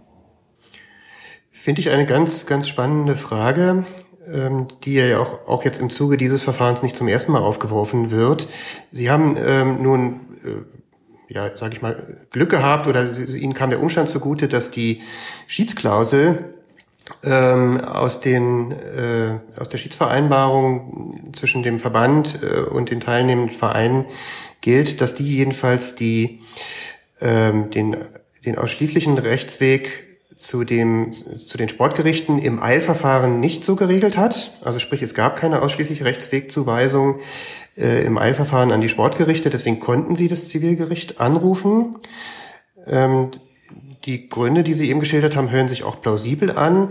Ich gehe jetzt noch mal einen Schritt weiter und sag mal, stell mal ganz ketzerisch in den Raum, äh, ist das ein weiteres Beispiel, was hier geschehen ist, dafür, dass man ja die Objektivität und Unabhängigkeit der äh, der Verbandssportgerichte oder dieses Rechtsweges dort anzweifeln muss. Äh, wir haben ja in der Vergangenheit immer wieder Verfahren mal gehabt, die auch tatsächlich bis zu den höchsten Gerichten, also Bundesgerichtshof gegangen sind, Pechstein, äh, Wilhelmshaven, Friedeck. Mhm. Ähm, reiht sich dieser Fall dort ein? Also zunächst einmal denke ich, ist es hier ganz wichtig, dass man unterscheidet zwischen zwischen Verbandsgerichten, also tatsächlich internen äh, Gremien, Organen des jeweiligen Verbands und ähm, tatsächlich ähm, echten ähm, Sportschiedsgerichten, weil das ist natürlich schon nochmal einen, erheblichen Unterschied macht in der, in der rechtlichen ähm, Beurteilung. Ich würde zunächst einmal auch dahin gehen, dass man ähm, jetzt nicht der, der Sportgerichtsbarkeit hier irgendwie einen, den schwarzen Peter ähm, zuweisen soll, weil die Sportgerichtsbarkeit als solche ist von grundlegender Bedeutung für das Funktionieren des organisierten Sports und ist eben häufig extrem hilfreich, eben auch weil dann die Richter in eine entsprechende erforderliche sportrechtliche Expertise haben, weil ähm, zumindest wenn es jetzt um, um Hauptsacheverfahren geht, letztendlich natürlich die, die Sportgerichte um einiges schneller sind. Ja, also es ist ja klar, dass in, in, beim staatlichen Verfahren aufgrund schon allein aufgrund des Verfahrenszuges, bis da ähm, eine rechtskräftige Entscheidung ist, dauert es sehr lange. Wenn man jetzt zum Beispiel vergleicht ähm, die, die Kass ad hoc Schiedsgericht Rechtsbarkeit bei den Olympischen Spielen. Da gibt es eben Entscheidungen innerhalb von 24 Stunden. Ja, das ist natürlich äh, von herausragender Bedeutung. Genauso, äh, wenn wir uns das, das Dopingfeld anschauen, ja. Ähm, das ist elementar, dass es hier eine einheitliche, zentrale Entscheidungen, in dem Fall durch den World Anti-Doping Code festgelegt, durch den CAS gibt und wir nicht irgendwie einen nationalen Flickenteppich haben im Hinblick auf, ähm, was ist erlaubt, was ist nicht erlaubt, welche Strafen gibt's und dann kommen wir überhaupt nicht mehr zu einer ähm, zu einem gleichberechtigten Wettbewerb. Aber ähm, ich gebe Ihnen grundsätzlich recht, dass es weiterhin von von zentraler Bedeutung ist, dass es die Möglichkeit gibt, in gewissen Fällen vor die ordentliche ordentliche Gerichtsbarkeit zu ziehen, weil es ist äh, nicht nur ein eine, ähm, Sonderfall im Sport, sondern ganz allgemein ist es doch häufig wichtig, ähm, dass manchmal auch Expertise von, von außen kommt, von, von Personen, die eben nicht zu sehr sich mit dem jeweiligen Spezialgebiet beschäftigen und deswegen nochmal einen neuen Blick auf das ganze Geschehen werfen können, was vielleicht für andere, die zu tief in der Materie drinstecken, gar nicht ersichtlich ist und manche Sachen vielleicht für selbstverständlich oder ja, so haben wir es ja immer schon gemacht oder ähnliches ähm, berücksichtigen, was dann eben nicht der Fall ist, wenn jetzt wieder mal ein staatliches Gericht dann zum Zug kommt, das eben nicht so sehr in dieser sportrechtlichen Materie drinsteckt. Das Gericht hatte ja ursprünglich in seiner Beschlussverfügung angeordnet, äh, dass nicht nur diese Nominierungsentscheidung pro Schweinfurt rückgängig zu machen ist, sondern darüber hinaus noch angeordnet, dass Türkgücü München zuzulassen ist. Ähm, das hat nun auch viel Kritik aufgeworfen. Ja, unser ähm, Juristenkollege Jan Ort ähm, hat sich da auf Twitter äh, vehement darüber beklagt, äh, dass das ein äh, anmaßender und schwerwiegender Eingriff in die Verbandsautonomie sei. Und äh, als hätte als hätte Landgericht München das gelesen oder gehört, hat es nun in der in der Widerspruchsentscheidung, also in dem Urteil, was jetzt ergangen ist, da eine Kehrtwende vollzogen und sagt jetzt, also die Entscheidung war zwar grundsätzlich richtig, ähm, die DFB-Pokalansetzung zu stoppen, aber ähm, was sie jetzt machen, ist, ähm, es wird jetzt nicht mehr dem Verband auferlegt, Türkgücü zu nominieren, sondern die dürfen jetzt quasi nochmal intern entscheiden, äh, und zwar unter Berücksichtigung dessen, äh, was ihnen das Landgericht München in dem Urteil jetzt ins Hausaufgabenbüchlein geschrieben hat. Ähm, wie kommt es zu dieser Kehrtwende? Frage eins und Frage zwei: was heißt denn das jetzt eigentlich? Zunächst einmal Frage eins: ähm, warum diese Kehrtwende vom Landgericht München? Es ist tatsächlich so, so eindeutig ergibt sich es jetzt auch nicht aus dem uns vorliegenden Urteil. Deswegen müssten Sie da vielleicht dann auch nochmal das Landgericht München genauer fragen. Aber was nun mal Fakt ist, ist natürlich, dass zwischen Beschluss am 11. September und dann dem Urteil letzten Mittwoch natürlich noch ähm, eine große Zeitspanne lag. Und in der mündlichen Verhandlung hat das Gericht auch darauf hingewiesen und letztendlich die Parteien haben auch zugestimmt, dass ähm, aufgrund dieses Ablaufs der Zeit und dass wir jetzt nochmal deutlich näher an ähm, den maßgeblichen Zeitpunkt, also bis zur bis zur Auslosung für die zweite DFB-Pokalrunde dann am 18. Oktober muss das Spiel letztendlich gespielt sein, ja, weil es da ja unterschiedliche Töpfe für Profimannschaften wie Schalke und Amateurmannschaften wie Schweinfurt und Türkgücü gibt, ähm, erledigt sein. Und dann kann man eben zu der Auffassung, dass eine Entscheidung des Gerichts jetzt dann letztendlich nicht mehr vorläufig sein kann, sondern mehr oder weniger endgültig ist. Und wahrscheinlich hat sich das Gericht dann daraufhin ähm, dazu entschlossen, dass es einen, ja, wie soll man sagen, einen letzten Rest oder ja, also die Verbandsautonomie als solche doch noch in gewisser Weise auch respektiert und äh, einhalten will und man hier eben dann doch nicht zu weit eingreifen will im Sinne von ähm, wir verpflichten jetzt tatsächlich Türkgücü zu melden, sondern ähm, spielen den Ball nochmal zurück an den BFV, um hier ähm, entweder dann doch selber Türkgücü zu melden oder die Regeln anzupassen und dann entsprechend der neuen Regeln eine Entscheidung zu treffen. Was die Frage zwei angeht im Hinblick auf, was ist jetzt ähm, diese, diese Entscheidung wert für Türkgücü, was hat das für uns für eine Bedeutung? Es ist zunächst einmal so und bleibt auch so für uns definitiv ein, ein großer Erfolg, weil ähm, wir eben, ja, wir konnten dem BLV Grenzen aufzeigen. Wir, das staatliche Gericht hat nun mal festgestellt, dass ähm, das Vorgehen des BLV rechtswidrig war. Ähm, was das für die konkrete Zukunft bedeuten wird, das werden wir dann sehen. Das wird die Zeit mit sich bringen. Aber ähm, ich persönlich denke auch, dass diese, diese Entscheidung und dieses Verfahren auch letztendlich für den Sport als solchen doch auch ähm, eine Bedeutung hat, insbesondere im Hinblick auf den, den einstweiligen Rechtsschutz, ja, der eben zeigt, also der Fall hier zeigt doch sehr gut, dass ähm, Verbände nicht in, in letzter Sekunde irgendwelche rechtswidrigen Entscheidungen vor Start eines Wettbewerbs machen können und sich dann ähm, darauf verlassen können, dass die Gerichte ja sowieso im, im einstweiligen Rechtsschutz hier nicht mehr eingreifen können oder nicht mehr eingreifen wollen und da ja dann der Rechtsschutz in der Hauptsache zu spät käme und letztendlich eine Integrität des Wettbewerbs doch zu sehr beeinträchtigen würde, der, der Verband sich insoweit relativ frei in seinen Maßnahmen fühlt.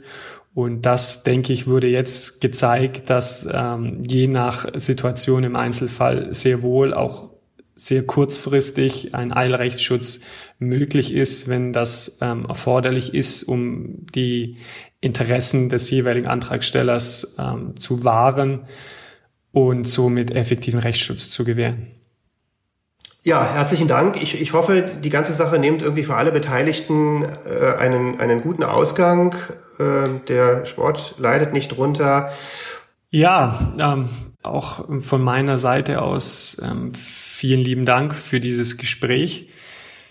Ähm, was ich noch sagen kann oder sagen will, ich denke, ähm, das hat sich auch in diesem Gespräch wieder gezeigt, ist, dass tatsächlich dieser Fall wirklich äh, von, von großer Bedeutung ist ähm, für, für das Sportrecht, für, für das Verbandswesen.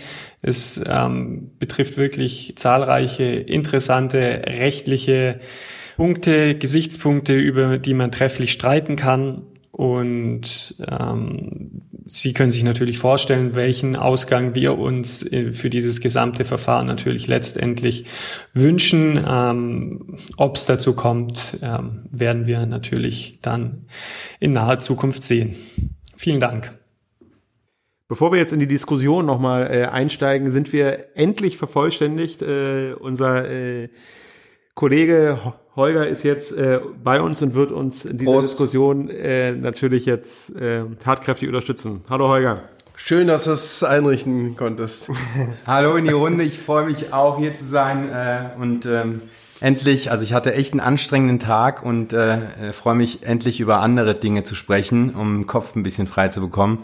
Und äh, ja, also tolles Interview, Fabian. Äh, Dank an Kollege Menz nochmal. Und ähm, ja, Jetzt, jetzt wissen wir ja, äh, wie die Entscheidung jetzt endgültig ausfallen soll. Ähm, oder? Oder doch nicht? Also ich fand das Interview sehr erhellend. Ähm, es war fast äh, so ähm, detailliert und tiefgehend, als würde man, hätte man die, die Akte dazu studiert. Und ähm, also ich fand es sehr hilfreich, äh, den Fall mal in, die, in der Tiefe äh, äh, zu durchleuchten und ähm, nicht einfach. Sehr komplexes Thema. Gerade das Verhältnis äh, Sportgerichtsbarkeit, unabhängiges Sportgericht, Fragezeichen, und ähm, ordentliche Gerichtsbarkeit. ähm, ist doch ähm, immer wieder für ähm, Überraschung gut. Mhm. Also äh, ging, ging mir ähnlich. Äh, erstens auch, ja, das, das Interview war, war extrem aufschlussreich, auch das Studium der, äh, der 30-seitigen Entscheidung. Ähm, ich hatte auch schon den, den, den Beschluss vor der Nase, den hatte ich, den hatte ich auch schon reingucken können, ähm, aber der war deutlich schlanker und weniger aufschlussreich, was diese ganzen Sachverhaltsfragen angeht. Äh, also es ist ja wirklich sehr detailliert ähm, sind, äh, hat sich das Gericht mit diesen Regelungen, zugrunde liegenden Regelungen der Regionalligaordnung, der Spielordnung auseinandergesetzt. Und wenn man sich das wirklich mal anschaut, finde ich, kann man schon zu dem Ergebnis kommen, dass man das regelungstechnisch wirklich hätte besser machen können. Ähm, und insoweit relativiert sich auch so ein bisschen der, der Anfangsverdacht, den man hatte, der sich dann auch vielleicht so ein bisschen gegen Türkgücü richtete. Warum habt ihr denn das jetzt noch gemacht? Weil es, es es gab doch eigentlich eine vernünftige Regelung ähm, und, ähm, und es gab doch offensichtlich auch irgendwie einen Konsens dazu. Aber ähm, so in der Gesamtheit hört sich die Geschichte da jetzt dann doch schon ein bisschen anders an, finde ich. Ich finde, es hört sich so ein bisschen so an, dass man eigentlich mit allen Beteiligten irgendwas ähm, vereinbart hatte, womit alle hätten leben können. Das wurde dann handwerklich schlecht umgesetzt und dann hat sich keiner mehr dran gebunden gefühlt und dann kam diese Situation. So ist so ein bisschen mein Eindruck, weil äh, Schweinfurt hat sie nicht dran gehalten, woran sie sich hätten halten sollen. Türgücü dann auch nicht mehr. Ist immer die Frage, Henne und Ei ist äh, dann möglicherweise. Aber äh, unabhängig davon ist jetzt, äh, was äh, Holger auch gesagt hat, was passiert denn jetzt? Also wer spielt denn jetzt wann und wann wird das entschieden?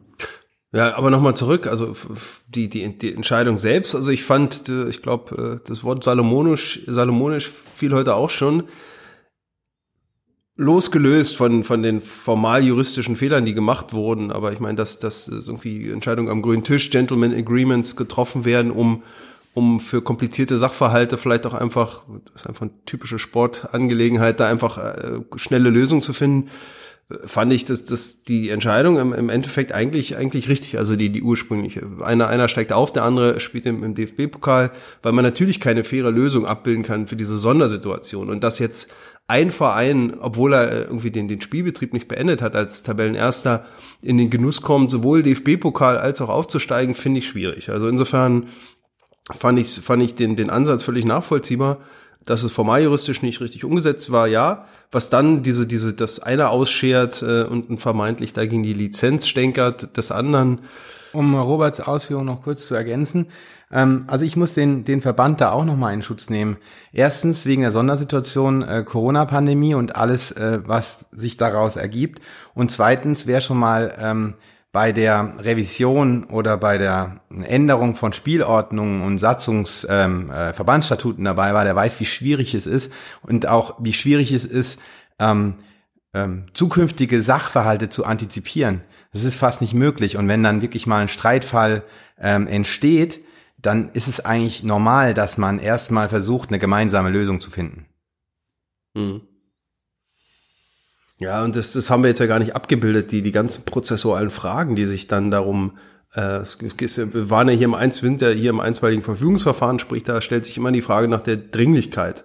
Warum, warum darf man das jetzt in einem Schnellverfahren regeln und muss nicht die Hauptsache durchlaufen? Und da waren ja äh, die, die Fragen so Kenntniserlangung, wann, wann wusste Türkünci, dass, dass tatsächlich diese Entscheidung droht? Äh, wann hätten sie vorgehen müssen? Das, das sind ja alles äh, ganz, ganz rechtlich spannende Fragen, die das dieses Gericht mit abgehandelt hat. Kann man auch alles aus meiner Sicht ein bisschen anders sehen. Ähm, letztlich aber auch, auch schlüssig in der Darlegung, aber das, das ist äh, eine ganz, ganz spannende, spannende Materie. Also da, dafür sei dann wirklich die Lektüre des Urteils empfohlen, wenn es denn veröffentlicht wird. Ich gehe mal davon aus, dass das irgendwann geschieht und dann kann man sich das tatsächlich mal zu Gemüte führen und da werden dann sowohl die äh, äh, die hartgesottenen Prozessrechtsjuristen auf ihre Kosten kommen, als auch diejenigen, die ähm, sich dann mehr fürs Kartellrecht interessieren ähm, oder oder für die Frage, Holger, du hast es gesagt, was man äh, im, im, im Regelwerk des Verbands ähm, hätte besser machen können oder auch eben nicht. Also das, da ist eine, spielt eine ganze Menge Musik da drin. Was ich halt eben doch auch spannend immer finde, ist diese Frage, ähm, die auch in dem in dem Interview ja angesprochen wurde. Ähm, ja, kann man äh, war das jetzt irgendwie doch vielleicht unprofessionell oder oder hätte man ähm, hätte man hätte man einfach berücksichtigen müssen, dass es dann am Ende vielleicht nicht doch zum Streit kommt, wenn man alles nur so per Handshake macht am grünen Tisch. Ähm, oder beziehungsweise wenn man, wenn man, wenn man bei dem Regelwerk dann, ähm, dann eben nicht so genau ist und am Ende irgendwie hofft, es wird schon sich keiner beschweren. Das ja. Bin ich, bin ich völlig bei dir, zumal äh, bei solchen Situationen, äh, was wäre gewesen, wenn Toguchi jetzt tatsächlich vom Verband hängen gelassen worden wäre? Es war ja, aus dem Interview hat sich ja äh, ergeben, dass ähm, äh, Toguchi bis, bis zu dem bis zu der Entscheidung, dass man sich jetzt tatsächlich vor den ordentlichen Gerichten dagegen wehren möchte, dass es so den Anschein hatte, als hätten sie vor dem vor der Austragung der, äh, des ersten Pokalspieltags überhaupt keine Chance mehr, äh, es irgendwie sicher zu gehen, dass es so ist, wie sie es vereinbart hatten. Insofern war ja das sozusagen the last resort, dieses, diesen Schritt ähm, ähm, äh, vors Landgericht zu gehen. Mhm. Insofern, das kann ich gut nachvollziehen, bevor man dann am Ende äh, zu spät dran ist, beziehungsweise äh, äh, ja, keine Re Rechtsschutzmöglichkeit mehr hätte. Wobei die Umstände jetzt, finde ich, gar nicht so sehr gegen diese, die Herangehensweise dieses grünen Tisches Gespräches sprechen, weil normalerweise kommen dann ja die Angriffe gegen diese Regelung von außen, von, von Unbeteiligten. Das hier jetzt eigentlich aus, wie gesagt, ich komme wieder zurück, auf dem Papier betrachtet ist, das war das eine faire Lösung.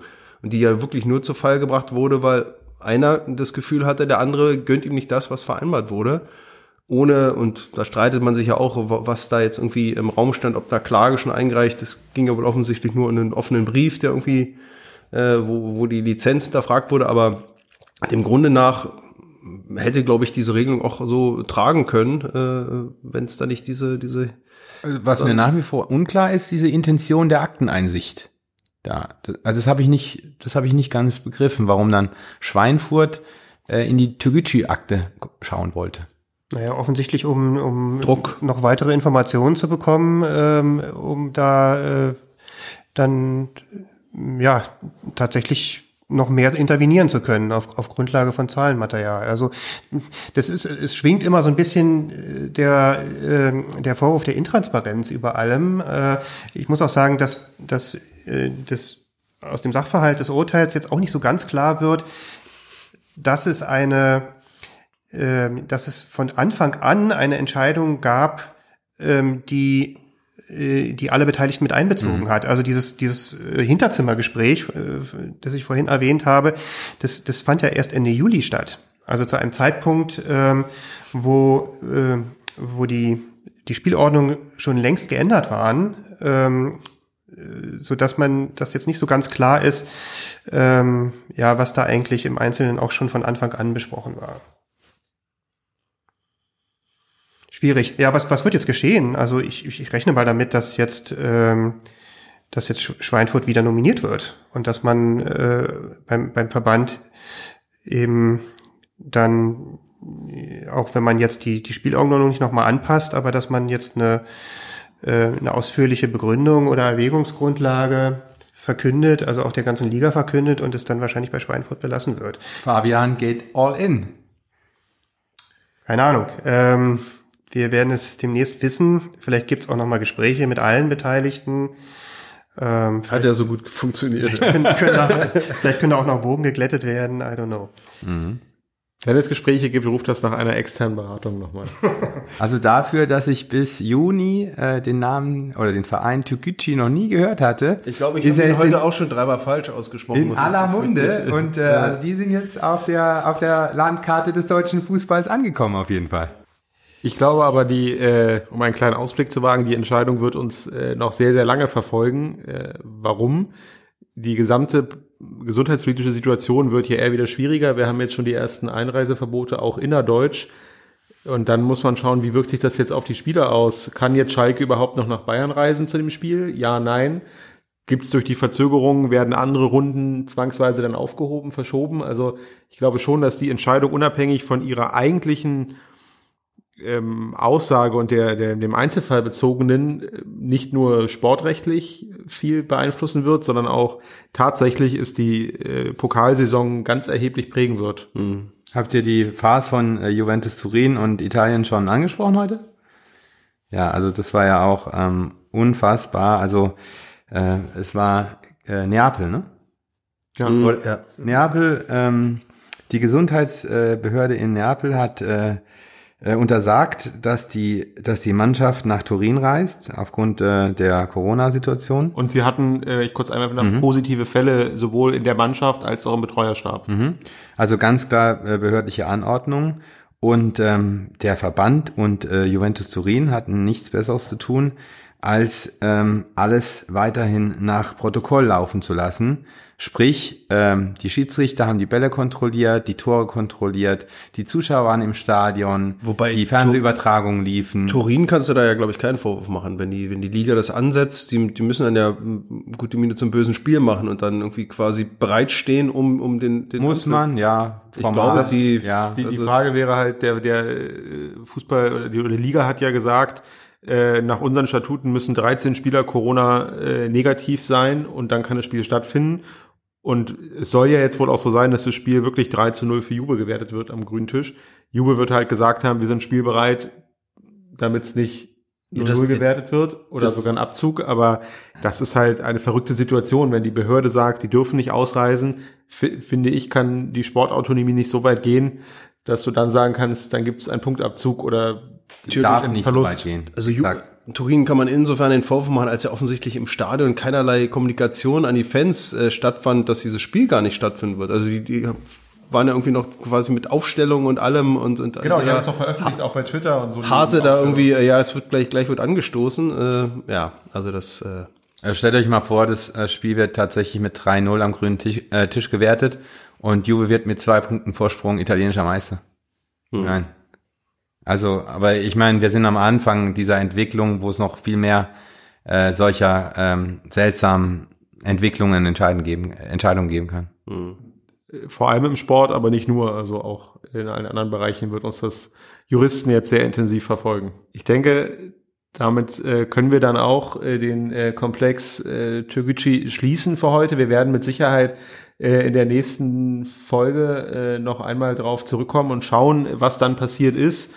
Ähm, wollen wir einen kleinen Ausblick auf die Themen der nächsten Folge schon mal werfen, die angedacht sind? Äh, ich würde sagen, das, das können wir tun, zumal äh, es ja auch schon angekündigt wurde, äh, Liebling Bosmann goes international, kann man sagen. Äh, Holger, möchtest du was sagen? Ja, gern.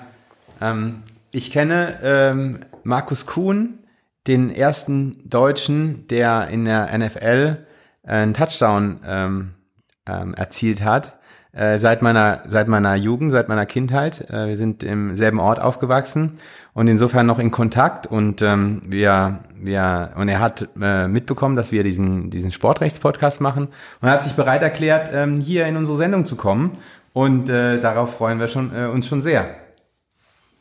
German äh, Giant wird er genannt. Bestimmt zu Recht. Absolut. Ja, wir werden ihn wahrscheinlich leider nicht persönlich hier haben, oder? Kriegen wir? Das, äh, also er ist ähm, häufiger mal in Deutschland. Er hat ja auch äh, auf The Zone ähm, kommentiert er ja die NFL-Spiele ja. äh, mit dem ähm, äh, anderen Ex-NFL-Spieler mit Vollmer. Und äh, insofern kann es äh, schon sein, dass wir ihn mal auch hier erwischen, je nachdem. Je nach müssen wir sehen. Und wir wollen mit ihm natürlich über über ähm, den Amerika amerikanischen Profisport äh, sprechen und da, äh, dass es nicht, äh, nicht ganz ohne Jura ausgeht, ist ja bei uns auch klar. Also wir wollen mit ihm über diese amerikanische Fra Franchise-Systeme sprechen im Vergleich zum europäischen offenen Ligasystem mit Auf- und Abstieg. Und ähm, ja, also da äh, freuen wir uns schon und äh, vielleicht habt ihr ja auch äh, Lust äh, und Interesse da wieder reinzuhören. Äh, vielleicht an der Stelle nochmal zu, zu Fabians ähm, Worten vorhin mit der äh, mit den Entscheidungen im Sportrecht. Da, wir sind zwar werbefrei, aber hier können, wir ja schon mal die Zeitschrift äh, Spurt erwähnen, äh, Zeitschrift für Sport und Recht. Und ähm, also in dieser juristischen Zeitschrift äh, sind immer die bekanntesten, wichtigsten sportrechtlichen Entscheidungen abgedruckt. Und also wer daran Interesse hat, äh, kann, können wir alle, glaube ich, nur empfehlen. definitiv. Na, uneingeschränkt so, das stimmt. Wenn wir schon bei Empfehlungen sind, ähm, und, und, und wir haben uns auch bei vielen Menschen heute bedankt, äh, wir haben jetzt die vierte Folge und ich finde, es ist an der Zeit, äh, dass wir uns auch mal bei den Personen bedanken, die hier nicht an den Mikrofonen sitzen, ähm, aber es möglich machen, dass wir, äh, dass wir in, hier in, in feinster Qualität ausgestrahlt werden. Äh, zwei Meter entfernt von uns sitzt Fabian, also noch ein Fabian ähm, der uns seit Tag eins an hier mit seiner Unterstützung äh, uns seine Unterstützung zuteil werden lässt und die, die, die Technik für uns macht und alles rausschneidet, was wir nicht drin haben wollen äh, oder alles zusammenschneidet, so wie wir es haben wollen. Vielen Dank, lieber Fabian. Vielen äh, Dank. Vielen Dank. Dass du, Dankeschön. dass du uns hier, hier hilfst ähm, und, ähm, und auch künftig äh, zur Verfügung stehst. Danke euch.